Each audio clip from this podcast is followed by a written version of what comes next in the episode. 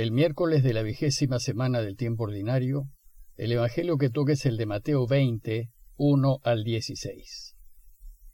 El reino de los cielos se parece a un propietario que salió muy de madrugada a contratar obreros para trabajar en su viña. Quedó con ellos en un denario por día y los envió a su viña. Volvió a salir a media mañana y al ver a otros desocupados en la plaza les dijo, Vayan ustedes también a mi viña y les pagaré lo que sea justo. Y ellos fueron. Volvió a salir al mediodía y a media tarde e hizo lo mismo. Al caer la tarde salió de nuevo y encontrando todavía a otros les dijo, ¿Cómo se han quedado todo el día aquí sin hacer nada? Ellos le respondieron, Nadie nos ha contratado. Entonces les dijo, Vayan también ustedes a mi viña. Al terminar el día, el propietario llamó a su mayordomo y le dijo, Llama a los obreros y págales el jornal, comenzando por los últimos y terminando por los primeros. Fueron entonces los que habían llegado al caer la tarde y recibieron cada uno un denario. Llegaron después los primeros, creyendo que iban a recibir algo más, pero recibieron igualmente un denario. Y al recibirlo, protestaban contra el propietario diciendo, Estos últimos trabajaron nada más que una hora, ¿Y tú les das lo mismo que a nosotros, que hemos soportado el peso del trabajo y el calor durante toda la jornada? El propietario respondió a uno de ellos, Amigo, no soy injusto contigo. ¿Acaso no habíamos quedado en un denario? Toma lo que es tuyo y vete. Si quiero dar a éste, que llega último, lo mismo que a ti, ¿a ti qué? ¿O es que no tengo derecho a disponer de mis bienes como me parece? ¿Por qué tomas a mal que yo sea bueno? Así, los últimos serán los primeros y los primeros serán los últimos. Vimos que el objetivo de toda esta sección de Mateo es instruir a sus discípulos mientras van de camino hacia Jerusalén. Y todo lo que sucede en el camino es una detallada catequesis de Jesús acerca de su Padre, acerca de su reinado y acerca del modo como sus discípulos deben proceder. El relato de hoy es una hermosísima enseñanza acerca del Padre. Jesús desea que descubramos que su Padre es el bueno. Es ese bueno del que le habló al joven rico cuando le dijo, uno solo es bueno. Jesús quiere que descubramos que el Padre tiene un corazón generoso y que nos quiere muchísimo, a fin de que nos enamoremos cada vez más de Él con todo nuestro corazón con toda nuestra alma y con todas nuestras fuerzas. Jesús sabe que es necesario que nos enamoremos del bueno, pues de lo contrario no lo vamos a elegir siempre. Y entonces, para que descubramos el corazón de su Padre, nos cuenta esta extraordinaria parábola y así entendamos que lo mejor que nos puede pasar es que Dios reine. Y sepamos que recompensa con generosidad y justicia a todos los que trabajan para Él. La parábola empieza diciéndonos que el reino de los cielos se parece a. Como vimos, Jesús nunca define lo que es el reinado de Dios, porque el concepto reinado de Dios es de una enorme riqueza y no es posible encasillarlo en una definición. Lo que busca es hacernos entender las diversas dimensiones de lo que significa que Dios reine, por medio de comparaciones y de imágenes.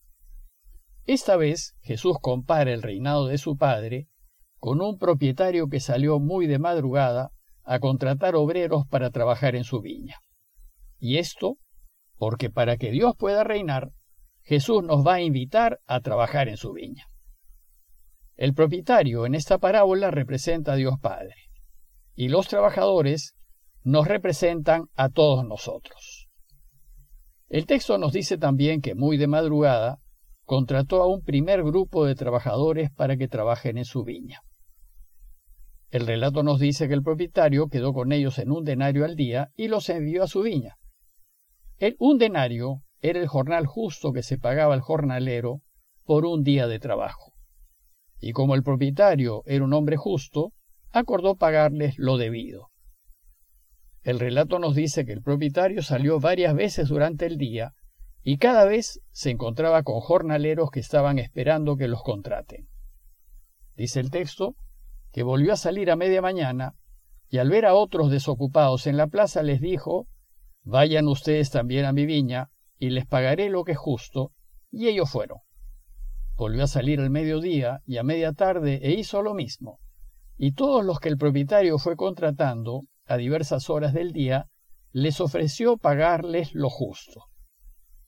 Esta escena nos describe la difícil situación económica por la que atravesó el pueblo judío en tiempos de la ocupación romana y que era conocida y sufrida por todos sus oyentes. Pues a causa de los impuestos de Roma, muchas familias habían perdido sus parcelas y habían tenido que trabajar para terceros. No había trabajo, había mucho desempleo, y era usual que se encontrase peones en las plazas esperando que los contraten. Otros, simplemente, habían caído en la mendicidad. En tiempos de Jesús había mucho mendigo en Israel.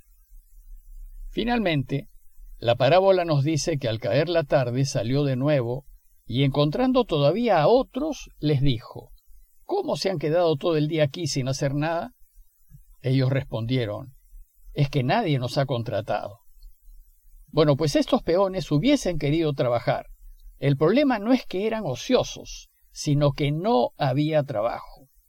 Algunos con frecuencia piensan que los pobres son pobres porque no trabajan.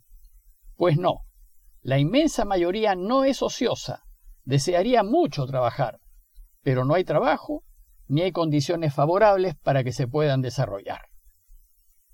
Ante esta respuesta, el propietario les dijo, Vayan también ustedes a mi viña. Este último grupo de obreros fue contratado al caer la tarde, es decir, solo trabajaron probablemente una hora, y estos son los obreros de la última hora. Sin embargo, el propietario generosamente los contrata para que tengan algo que llevar a sus casas. Bueno, pues finalizada la jornada, el propietario llamó a su capataz y le dijo, Llama a los obreros y págales el jornal comenzando por los últimos y terminando por los primeros. Entonces el responsable empezó a pagarles a todos los trabajadores el jornal, y así como se lo había pedido el dueño, empezó pagándoles un denario a los últimos, es decir, a los que sólo habían trabajado una hora.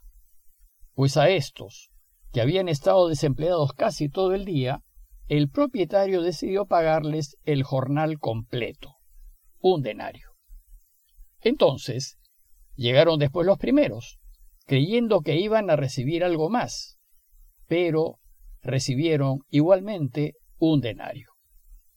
Como era de esperar, los que trabajaron todo el día protestaron diciendo, Estos últimos trabajaron nada más que una hora, y tú les das lo mismo que a nosotros, que hemos soportado el peso del trabajo y el calor durante toda la jornada. Eres muy injusto, le dicen. ¿Cómo es posible que pagues lo mismo a quienes solo trabajaron una hora que a nosotros que hemos trabajado todo el día con mucho esfuerzo y soportando el calor? Entonces el propietario respondió a uno de ellos, Amigo, no soy injusto contigo.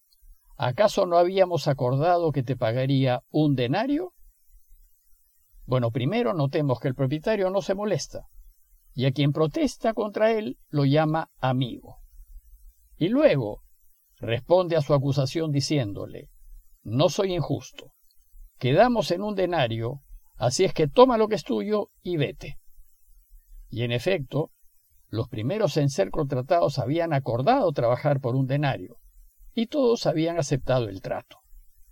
Lo importante es saber que Dios siempre procede con justicia y siempre dará a cada quien lo que es justo.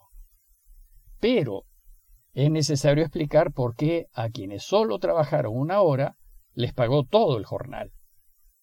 Al respecto, dice Dios, Amigo, no soy injusto contigo. Si quiero dar a este que llega último lo mismo que a ti, ¿a ti qué te importa? Si me da la gana pagarle al que solo trabajó una hora lo mismo que a todos los demás, ¿acaso no tengo derecho a disponer de mis bienes como me parece? ¿Acaso no puedo hacer lo que quiero con mi dinero? ¿Por qué tomas a mal que yo sea bueno? Es decir, ¿acaso te molestas porque soy generoso? te irritas porque quiero que quien estuvo desempleado, él y toda su familia también puedan comer. La conclusión de la parábola es extraordinaria, pues dice, los últimos serán los primeros, y los primeros serán los últimos. Los últimos son aquellos que no tomamos en cuenta, que consideramos pecadores despreciables y que pensamos que no se merecen lo que nos merecemos nosotros. Ellos, según Jesús, podrán incluso estar por delante nuestro. Y si así sucede, ¿por qué deberíamos molestarnos? Lo que debemos hacer es nunca compararnos y solo hacer lo que debemos hacer con la certeza de saber que Dios siempre será justo con nosotros. En el final de esta parábola, Jesús nos muestra el corazón de su Padre. Dios Padre que es absolutamente generoso, como dice el Salmo 102, no nos trata como merecen nuestros pecados, ni nos paga según nuestras culpas. Él es bueno, y si quiere perdonar y salvar a los pecadores más terribles, ¿por qué nos deberíamos molestar? Si Él quiere regalar su perdón y la felicidad eterna a quien quiera, ¿por qué protestar? Con nosotros Él siempre será justo, y esto es lo que debe importarnos. Con esta parábola, Mateo también sale al frente de un grupo de judíos convertidos al cristianismo que se oponían a que los paganos se hiciesen cristianos, porque los consideraban obreros de la última hora. En conclusión, los invito a considerar la generosidad y la grandeza del corazón de Dios. Primero considerar que con nosotros Él siempre será justo, y después considerar que sin mirar lo que hacen los demás, lo que nos toca hacer es trabajar para Él lo mejor que podamos, para que al final podamos decir, hicimos lo que teníamos que hacer. Pidámosle pues a Dios por todas esas familias que por falta de trabajo están sufriendo angustias económicas y de salud, a fin de que nosotros, trabajando para Él, podamos darles una mano de la mejor manera posible. Parroquia de Fátima, Miraflores, Lima.